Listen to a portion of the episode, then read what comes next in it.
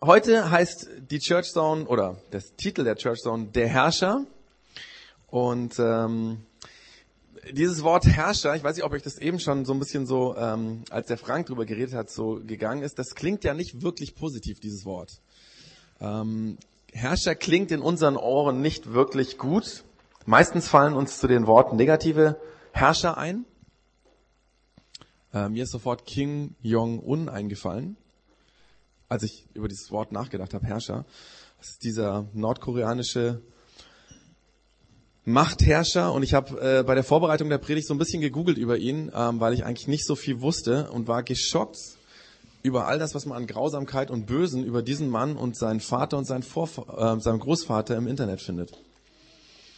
Wenn wir so an die aktuellen Geschehnisse bei uns jetzt so im Umfeld denken, dann fällt uns, fällt uns vielleicht bei dem Wort Herrscher der Putin ein, könnte sein. Oder wenn man an unsere deutsche Geschichte denkt, so ein bisschen zurück, einige Jahrzehnte, dann wird einem der Name Hitler in den Kopf kommen. Alles keine guten Assoziationen mit diesem Wort Herrscher. Natürlich wissen wir alle, dass es in der Geschichte auch den einen oder anderen Herrscher gab, der gut gewesen sein soll. Aber diese guten Herrscher sind nicht so präsent wie ihre negativen Kollegen. Die bleiben irgendwie eher in der Erinnerung hängen. Auch in der römischen Geschichte ist das so. Ne? Wenn man fragen würde, nenn doch mal ein paar römische Kaiser. Nero, Caligula, Domitian, die werden sofort kommen. Ähm, natürlich, in Augsburg würde sofort der Augustus kommen. Ne? Und da weiß man auch, der Augustus war ein guter. Aber was hat er denn Gutes getan?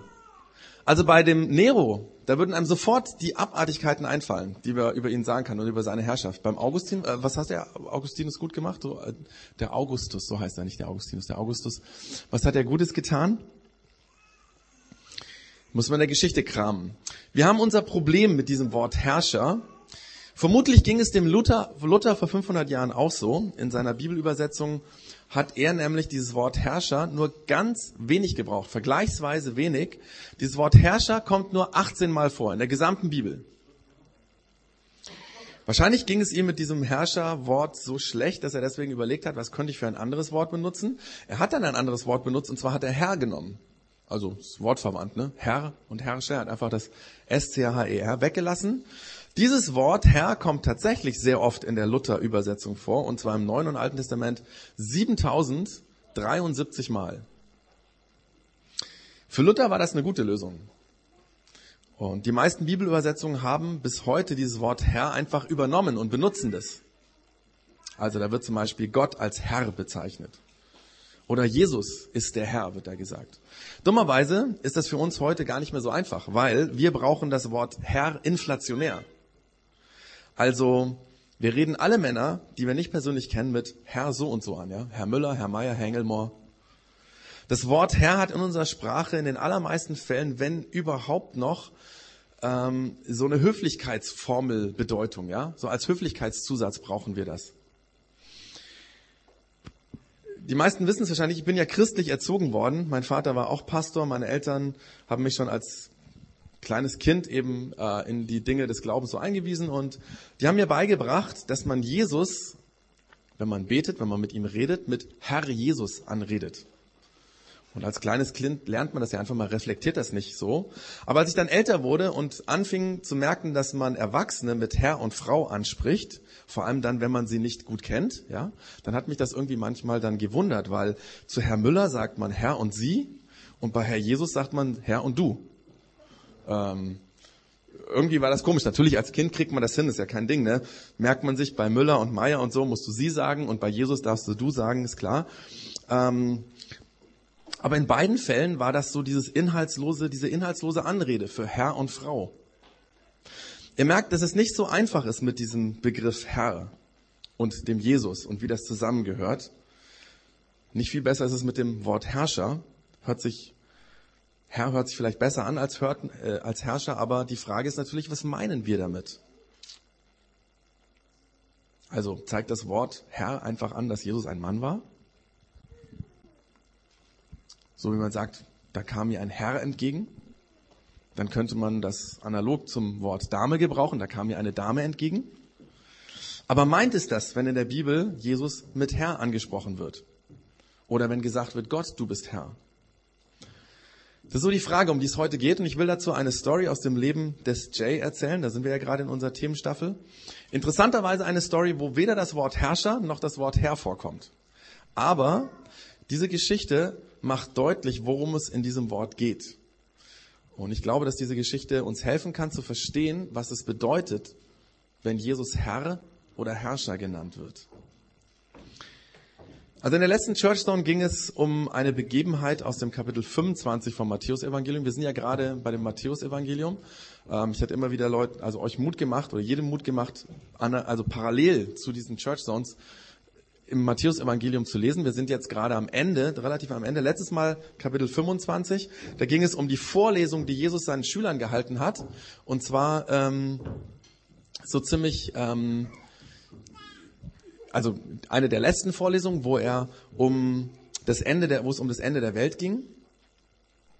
Und jetzt sind wir ein Kapitel weiter heute, kurz nach dieser Vorlesung, äh, vermutlich einen Tag später. Allerdings ist ganz, ganz viel zwischen dieser Vorlesung und diesem Tag später passiert. Jesus hatte nämlich nach dieser Unterhaltung, nach dieser Vorlesung mit seinen Schülern das Passafest gefeiert, das jüdische Passafest. Und während dieser amtlichen Feier hat er zum ersten Mal seinen Schülern, seinen Jüngern das beigebracht, was wir heute Abendmahl nennen. Danach, also später am Abend, geht Jesus gefolgt von seinen Schülern in den nahegelegenen Park. Und er will dort beten. Und er betet dort auch. Seine Schüler pennen zwar ein, aber er betet. Und nach, nach einigen Stunden, also mitten in der Nacht, wird Jesus mit seinen Schülern von einer großen Gruppe bewaffneter Männer aufgegriffen einer von den Schülern von Jesus hatte Jesus verraten, den Aufenthaltsort den religiösen Führern damals gesagt. Und ähm, vor Ort, als diese große ähm, Masse oder Menge von, von Männern mit bewaffneten Männern ähm, dort bei Jesus oder ihm und seinen Schülern war, vor Ort ähm, hat dann dieser eine Schüler Jesus mit einem Kuss verraten, einem ganz damals üblichen Begrüßungskuss. Das war das vereinbarte Zeichen, an dem die bewaffneten Männer erkennen sollten, wer ist jetzt Jesus von diesen zwölf und wer nicht. Und daraufhin wird Jesus festgenommen und man führt ihn vor den obersten jüdischen Priester, den sogenannten Hohenpriester.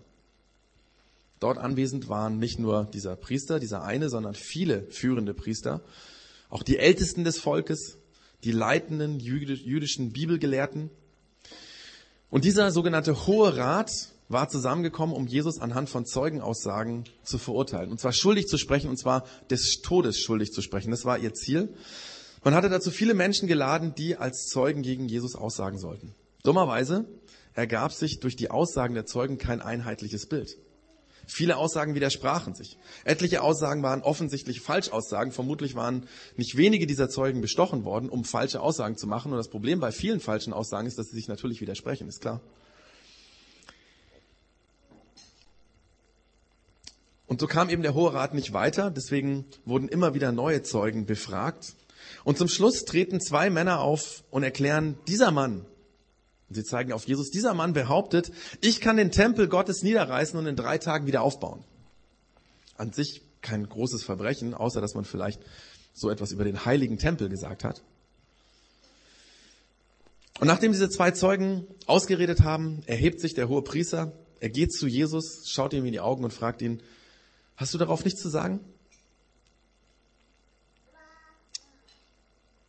Wie, stehst, wie stellst du dich zu dem, was diese Leute dir vorwerfen? Aber Jesus schweigt. Er schweigt so, wie er schon den ganzen Prozess geschwiegen hat. Und dieses Schweigen bringt den hohen Priester in Rage und er gerät außer sich und er fragt Jesus mit lauter, lauter Stimme, so dass es jeder in dem Raum hören kann, ich nehme dich jetzt vor den lebendigen Gott unter Eid. Sag uns, bist du Christus? Bist du Christus, der Sohn Gottes? Und er sagt es so laut, dass es alle, alle hören und alle leise sind in dem Raum. Und zum ersten Mal in dem Verhör nimmt Jesus Stellung, indem er dem hohen Priester antwortet und er sagt, er sagt ihm einfach ins Gesicht, du sagst es. Ich bin's, du sagst es. Und dann sagt er weiter, aber ich sage euch, von nun an werdet ihr den Menschensohn an der rechten Seite des Allmächtigen sitzen sehen und ihr werdet sehen, wie er auf den Wolken des Himmels kommen wird. Geschockt von dem, was er hört, zerreißt der hohe Priester sein Obergewand als Zeichen seines Entsetzens und er ruft in die Menge, das ist Gotteslästerung. Wozu brauchen wir noch einen Zeugen? Ihr habt doch selber gehört, wie er Gott gelästert hat. Was meint ihr? Und daraufhin schallt es wie aus einem Mund aus dem Raum, er muss sterben, er muss sterben, er muss sterben. Die Leute rasten alle total aus, sie stürmen nach vorne, sie spucken Jesus ins Gesicht, sie schlagen ihn mit Fäusten ähm, und einige von ihnen geben ihm Ohrfeigen und lästern dann und sagen, na, du bist doch Christus, du bist doch ein Prophet. Dann müsstest du noch dir sagen können, wer dich gerade geschlagen hat. Erzähl mal. Und daraufhin folgt ein Prozess, der bis in die Morgenstunden reicht, bei dem Jesus von den führenden Priestern und den Ältesten und diesen Gelehrten verurteilt wird, zum Tod verurteilt wird. Und deswegen lassen sie Jesus fesseln und zum amtierenden römischen Gouverneur abführen. Ziel ist es, das Todesurteil von diesem Gouverneur abgesegnet bekommen zu, äh, zu bekommen. Das ist mal die Geschichte von heute, die Begebenheiten und ich denke, die meisten von uns wissen das, dass es das Anfang vom Ende von Jesus war. Eine grausame Geschichte, die noch viel grausamer wird im darauf folgen, äh, was darauf folgt. Aber die Frage ist ja, was ist da genau passiert? Warum ist der hohe Priester und diese ganze anwesende Menschenmenge bei dem, was Jesus gesagt hat, bei diesen zwei Sätzen so ausgerastet? Was war denn das Problem? Und warum überhaupt hat Jesus so etwas gesagt? Also er hat ja erstmal gesagt, auf diese Frage, bist du der Christus, der Sohn Gottes, hat er gesagt, du sagst es. Und dann sagt er noch einen nächsten Satz. Warum hat er das gesagt? Warum hat er gesagt, ähm, diesen Satz mit dem Menschensohn, der auf den Wolken daherkommt und zur Rechten Gottes sitzt und so ein Kram? Warum hat er das gesagt? Und warum werden diese Sätze ihm zu Verhängnis? Zunächst mal ist es so, dass Jesus an dieser Stelle, wie so oft in seinem Leben, ein Zitat aus dem Alten Testament bringt. Er zitiert etwas aus dem äh, Alten Testament. Und er tut damit nichts Ungewöhnliches. Für uns ist das vielleicht komisch und fällt es auf, wenn wir Jesus reden hören oder wenn wir das lesen in der Bibel. Aber die Menschen damals zu seiner Zeit haben das sehr oft gemacht, weil sie hatten nur ein Buch, was man gelesen hat. Und dieses Buch kannten sehr viele Juden sehr gut. Es gab viele, viele Juden, die das auswendig konnten. Und immer wenn es irgendwie zum Alltag gepasst hat, hat man einfach ein Zitat aus diesem Buch genannt. Da gab es keine Zeitung, da gab es keine Romane, da gab es nichts, nur dieses eine Buch. Ihr müsst euch das einfach so mal vorstellen und man hat damit gelebt. Das war in, man, man hatte das in sich. Und immer wieder, wenn es gepasst hat, hat man eben etwas aus diesem Alten Testament zitiert. Und genauso macht das Jesus hier. Und deswegen haben die Leute verstanden, was Jesus hier gemeint hat. Für uns ist das natürlich ein bisschen schwierig. Wenn wir das so lesen, sagt uns das erstmal gar nichts. Und deswegen ist es auch ein Grund, warum ich bei dieser Themenstaffel Das Leben des Jay euch Mut machen will, mehr in der Bibel zu lesen. Weil je mehr wir davon wissen, desto mehr können wir auch solche Dinge auf Anhieb verstehen und spüren so ein bisschen, worum es da eigentlich geht. Es ist nämlich so, dass nicht, äh, dass, dass immer wieder Dinge im Neuen Testament sich nur erklären, wenn ich weiß, was eigentlich im Alten Testament dazu steht oder worauf jetzt derjenige, der im Neuen Testament was schreibt, sich bezieht. Und ich habe gedacht, wir machen an der Stelle kurz einen Exkurs. Einfach um euch zu helfen, um jedem mal zu helfen, wie kann man das machen? Wenn ich in der Bibel lese und etwas nicht verstehe, wie kann ich eventuell Zugang finden, ähm, einfach etwas anderes finden, eine andere Aussage, die mir hilft, das zu verstehen. Ähm, wir werden dazu so einen kleinen Crashkurs machen, mal ein bisschen anders so äh, wie sonst. Und zwar, es ist so, dass man eigentlich dazu eine Bibelsoftware braucht oder ein Bible-App, was so auf dem ähm, Smartphone läuft. Und äh, das gibt's ganz, ganz viel umsonst im Internet. Ähm, meistens mit älteren Übersetzungen umsonst. Und wenn man dann irgendwie eine neuere Übersetzung will, dann muss man die für, für die, was weiß ich, 10 Euro oder so zahlen, so wie man auch für ein Buch halt 10 Euro zahlen würde. Es gibt aber auch ähm, im Internet ähm, eine Homepage, die heißt www.bibelserver.com. Und ähm, da hat man quasi online immer Zugriff auf alle möglichen Bibeltexte. Und da kann man auch mit suchen. Und ich will euch einfach mal zeigen, wie man jetzt zu dieser Aussage von Jesus rausfinden kann, was er eigentlich da gesagt hat. Und warum dieser hohe Priester so völlig ausrastet und die anderen Menschen. Also wir nehmen die Bibelstelle, ähm, die wir jetzt ähm, hatten. In unserem Fall war das Matthäus Kapitel 26, Vers 64. Müsste jetzt, hier ist ein bisschen klein, aber man sieht es vielleicht. Ich habe das oben eingegeben und wenn man jetzt auf Enter drückt, dann ähm, findet man diese Bibelstelle. Und man sucht sich jetzt aus dieser Bibelstelle einfach zwei prägnante Worte aus. In unserem Fall könnten wir einfach mal Menschensohn und Himmel uns aussuchen. Das müsste auf der nächsten Folie genau so zwei Kringel. Menschensohn, Himmel. Die gibt man jetzt oben wieder, da wo man vor den Bibelvers eingegeben hat, gibt man diese beiden Worte ein und sucht, und dann sucht er quasi die Bibel durch und sucht Sätze, Verse, wo diese Kombination von diesen zwei Wörtern vorkommen. Man kriegt jetzt eine lange Liste und enttäuschenderweise sind es nur neutestamentliche Stellen. Ich habe hier bewusst ein bisschen schwierigeres Beispiel. Es gibt viele Beispiele, wo sofort auch Dinge aus dem Alten Testament kommen, in diesem Fall nicht. Das hat damit zu tun, dass der Luther äh, ein bisschen, also der hat da gibt es eine kleine Krux. Der Luther hat nämlich dummerweise im Alten Testament dieses Wort in zwei Worte übersetzt. Mensch, Sohn. Also Menschen, Sohn. In zwei Worten. Warum auch immer. Ähm, das hat ein bisschen mit der Grammatik zu tun in dem Satz. Also man muss sich ein bisschen, ihr merkt, man muss ein bisschen ähm, überlegen, vielleicht auch ein bisschen ausprobieren, ein bisschen List gebrauchen, ja. Also wir teilen mal das Wort Menschen, Sohn und den Himmel, den tun wir auch noch dazu und geben das ein. Und siehe da, wir finden ein Zitat aus dem Alten Testament. Man muss also so ein bisschen sich durchbeißen. Man hat das früher übrigens Forschen genannt, in der Bibel forschen. Und die Menschen früher, also nicht die Juden, von denen wir eben geredet haben bei Jesus, sondern in der Zeit dazwischen, ähm, die haben so ein Luther oder so, die haben wirklich geforscht. Ohne so ein Bibelprogramm, ohne Internet haben die solche Dinge gefunden. Die haben tausende von Seiten durchgeblättert, um danach zu suchen und haben sich und so viel Zeit und Kraft haben die investiert und wir haben es so easy mit solchen Mitteln und wir müssen einfach nur mal Mensch und Sohn trennen und mal ein bisschen ausprobieren und finden es dann. Ähm, und diese Stelle, ähm, die da eben steht, ich lese sie gleich nochmal vor, ähm, das ist die Stelle, auf die sich Jesus bezieht. Ähm, man könnte jetzt aufhören oder man kann auch weitermachen. Ich habe das jetzt nicht im Einzelnen aufgelistet, aber ich habe weitergemacht mit den zwei Worten Rechten also zu Rechten der Macht steht da. Habe ich Rechten eingegeben und Macht. Man kann übrigens auch, wer sich im Computer auskennt, statt das ganze Wort zu schreiben, zum Beispiel Recht und dann ein Sternchen, dann sucht er alle Worte, die Recht und noch Rechten, Rechter, also alle möglichen Worte, wo noch ein Zusatz dazu kommt. Ne? Aber wir geben jetzt mal Rechten und Macht ein und finden dann ähm, auch nichts im Alten Testament. Und jetzt muss man wieder ein bisschen überlegen, was meint denn? Er setzt sich zu Rechten der Macht, hat Jesus gesagt. Ja? Also ihr werdet sehen, den Menschensohn sich zur Rechten der Macht setzen. Welche Macht meint er denn? Wahrscheinlich Gott. Jetzt könnte man eingeben, Rechten und Gott. Wird man auch nichts finden. Da muss man überlegen, wie wird denn Gott noch bezeichnet? Und jetzt sind wir bei dem Wort Herr, um den es heute geht. Rechten und Herr wird man tatsächlich was finden. Und zwar ist ganz Ausschlaggebendes. Ihr seht, ähm, es ist eine relativ lange Liste. Genau, ich habe noch was vergessen, aber eine lange Liste, ähm, die muss man dann durchgehen und so wie die damals die Bibel durchgelesen haben und findet dann, ähm, weil natürlich es auch Sätze gibt, wo zum Beispiel gibt, und ähm, zu einer Rechten hat er einen Berg gesehen und ähm, dann sprach er zum Herrn. Das hat natürlich nichts damit zu tun, ja.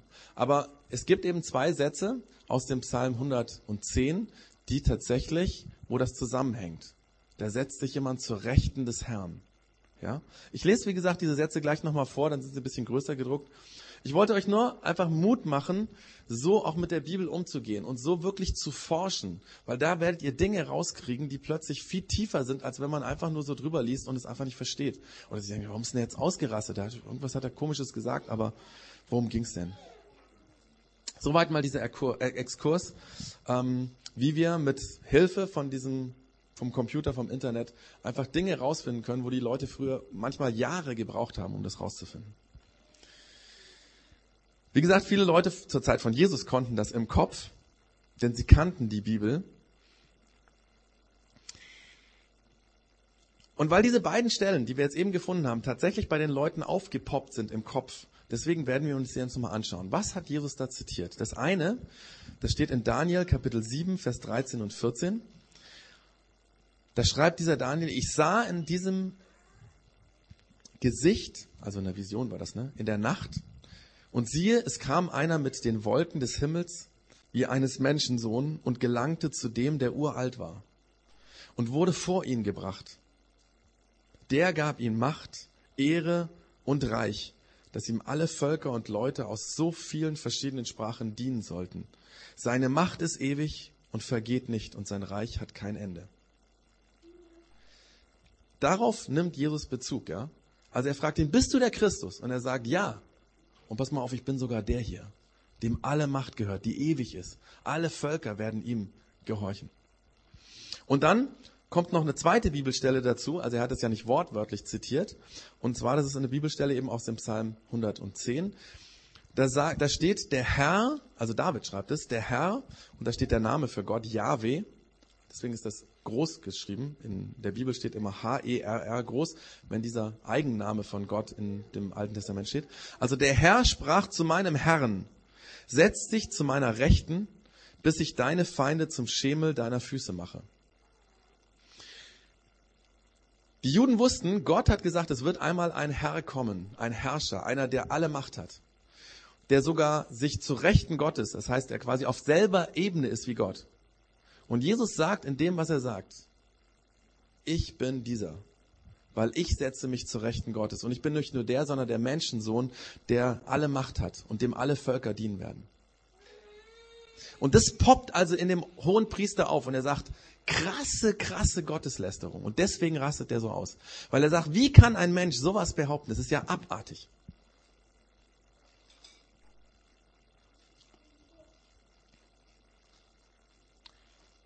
Für die Juden damals war das zu viel, weil die Juden haben nur Gott Herrn genannt. Das ist im Griechischen das Wort Kyrios, das kommt über 6000 Mal im Alten Testament vor in der griechischen Übersetzung des Alten Testamentes. Und fast immer ist Gott gemeint.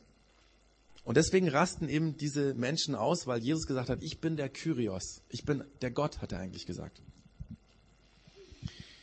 Übrigens, mit diesem, was die verstanden haben, lagen die Gelehrten gar nicht schlecht, weil Jesus hat das genau beabsichtigt. Und deswegen glauben seit 2000 Jahren Christen daran, dass Jesus der Herr ist, der Herrscher ist.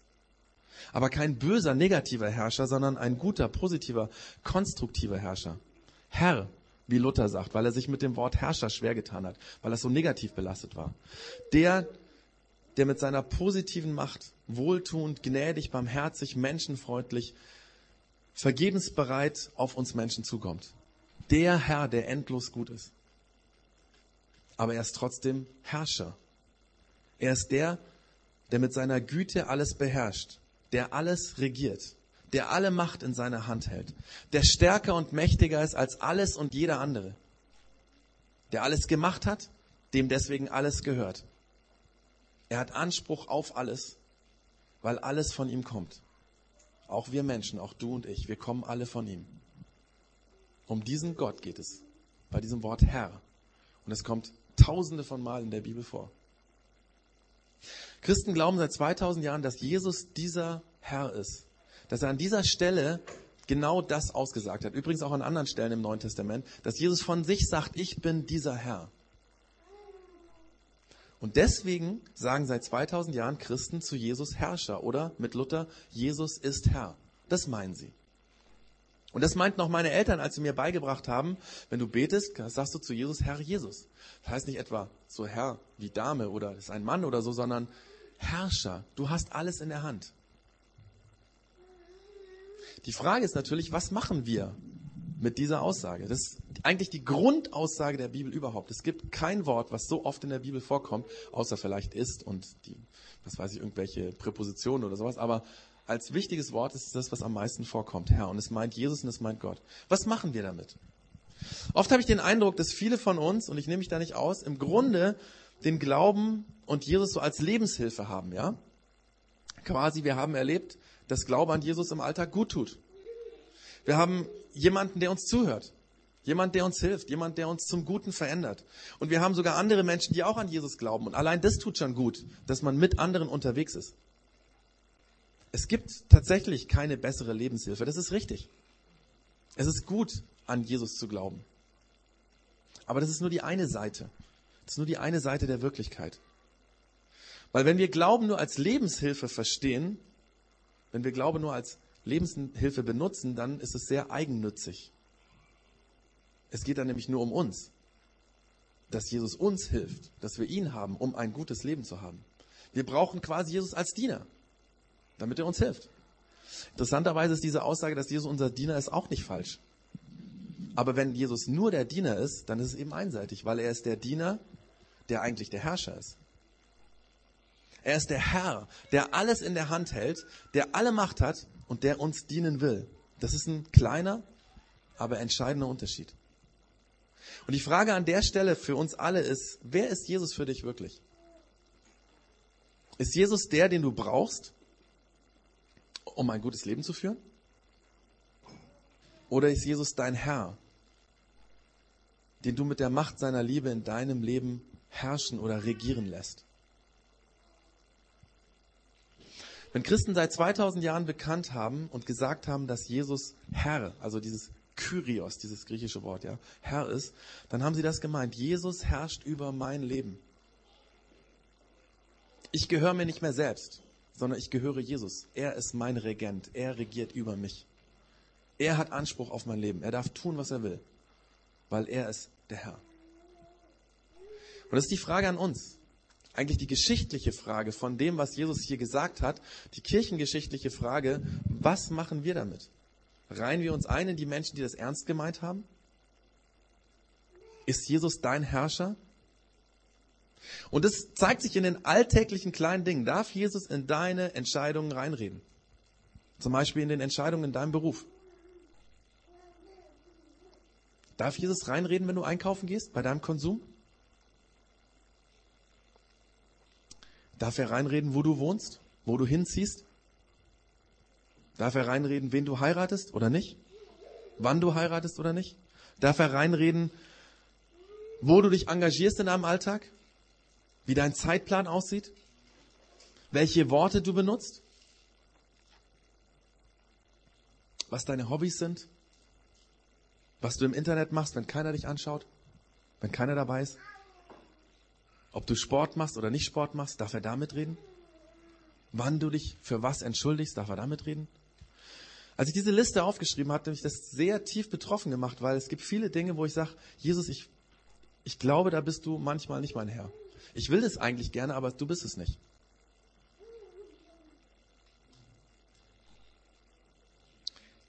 Alle, die die Familie haben, wissen, dass Kinder manchmal ganz schön viel Kraft kosten. Und dann sagt man manchmal Dinge. Mein Sohn, der weist mich immer darauf hin. Was habe ich da gehört, Papa? Was habe ich da gehört? Ja. Wenn ich so gesagt habe, das kotzt mich jetzt total an. Und ich finde es total scheiße. Also, und da merkt es, und als ich das aufgeschrieben habe, habe ich gemerkt, Klaus, da musst du lernen. Wenn Jesus dein Herr ist, dann muss sich deine Sprache deinen Kindern gegenüber ändern.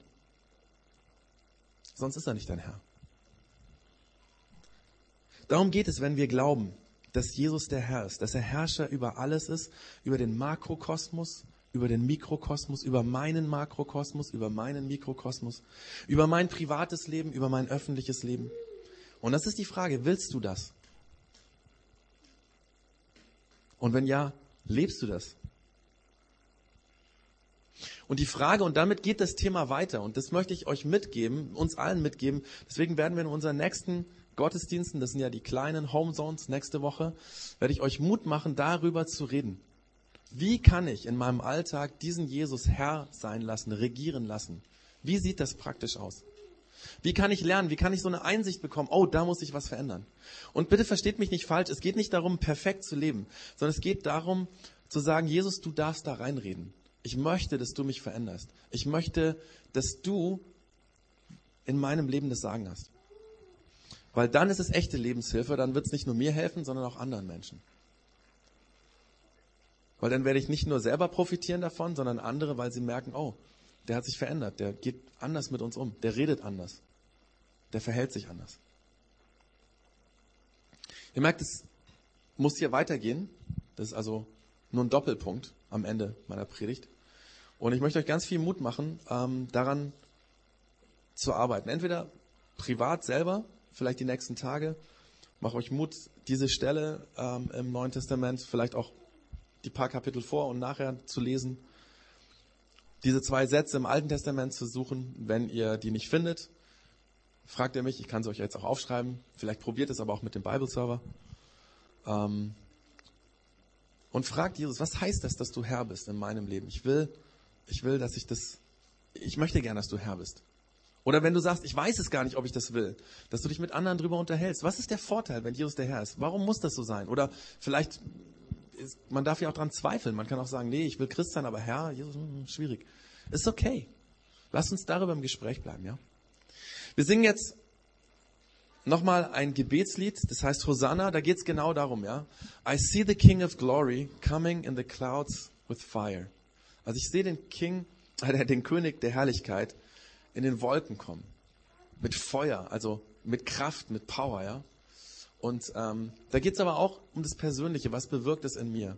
Wir möchten das Lied singen ganz bewusst als Abschlussgebet sozusagen von dieser Predigt. Ähm, dass uns das vielleicht nur nicht, nicht nur vom Kopf irgendwie bewegt, sondern auch in unser Herz reinfällt. Dass Jesus der ist. Und Hosanna heißt übrigens, Herr, hilf. Ja, Hebräisch oder Aramäischen heißt, Herr, hilf. Komm und komm her und hilf mir. Hilf mir, mich zu verändern.